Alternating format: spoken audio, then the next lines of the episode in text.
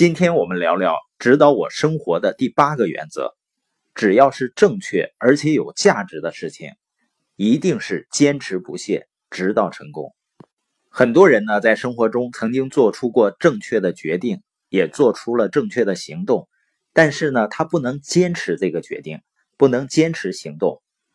我们知道，小孩子呢不成熟的表现之一就是专注性差一些，持续力差一些。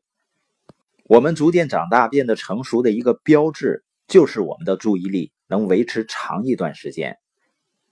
大多数成年人呢，能够在一天的时间内专注于一件事情。如果是特别紧张的事情，如果你在做特别难的事情或者解决一个难题，你的注意力呢可能会保持几天。如果你找到一个能够在一年时间内专注于一个目标、一个任务、一项活动，这个人呢就相当不同寻常了。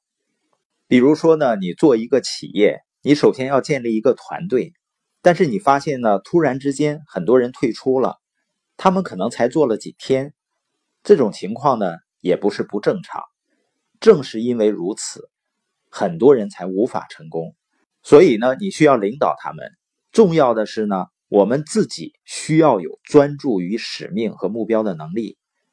埃夫拉姆说啊。如果你给我找了一个专注于目标的人，在一年时间内坚持做一件事情，我可以给你介绍一位成功人士。他能够在自己建立的事业上创造巨大的动势，甚至他离开几年也不会有任何问题。如果你能够找到专注于一个目标或任务坚持十年时间的人，我可以给你介绍世界一流的成功人士。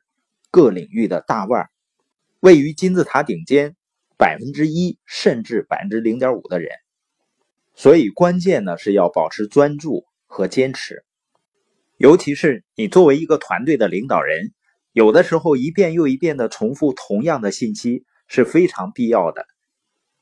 比如你在推广你团队的研讨会，你一次一次的向团队成员重复这样的信息。你对自己说的话呢，都感到很无聊了，心里想呢，这些话已经说过几万遍了。往往这个时候，你所带领的团队才刚刚开始吸收你想传达的信息。你一次一次的沟通，来表达学习成长的重要性。当你开始感到疲惫了，疲惫到不想再和他们说起这些培训的时候，就这个时候，他们才开始说。也许我们应该去这个培训。你向团队成员解释如何做好一次成功的商业计划的讲解。你解释了十几次之后，也许会有人尝试一次。你讲了那么多次之后，他们会觉得，也许我应该去试一试这个计划。当然呢，这种重复啊，并不是说你就变得讨人厌，那是有差异的。差异在哪儿呢？如果你是以自我为中心。你的重复呢，只会惹人讨厌。如果你关注的是如何帮助别人，你的做法呢，就是坚持，坚持一遍一遍的重复，最终呢，团队成员就会听到的。在非洲呢，有一个印第安部落，他们发明了一种求雨舞，这种求雨舞非常的有名，因为每次他们跳这种求雨舞后呢，都会下雨。其他部落呢，派来代表来学习这种舞。他们也居住在这个干旱地区，希望学会这种舞蹈呢来求雨。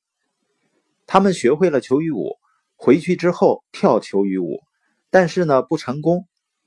这些消息呢传到了闻名世界，于是呢纽约来了一个庞大的记者团，他们去到了那个部落，希望发现其中的奥秘。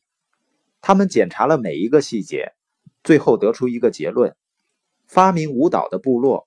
他们每次跳舞求雨都能够成功，是因为他们一直不停的跳，直到下雨才停下来。所以坚持是什么呢？坚持就是一直做下去，直到抵达终点。我们一开始做播音、做社群啊，没有预想有这么好的效果。但是呢，即使是我们在做社群的过程中，假如一开始没有什么人回应，我们也坚信。我们一定能够成功，为什么呢？因为我们会一直做到成功为止。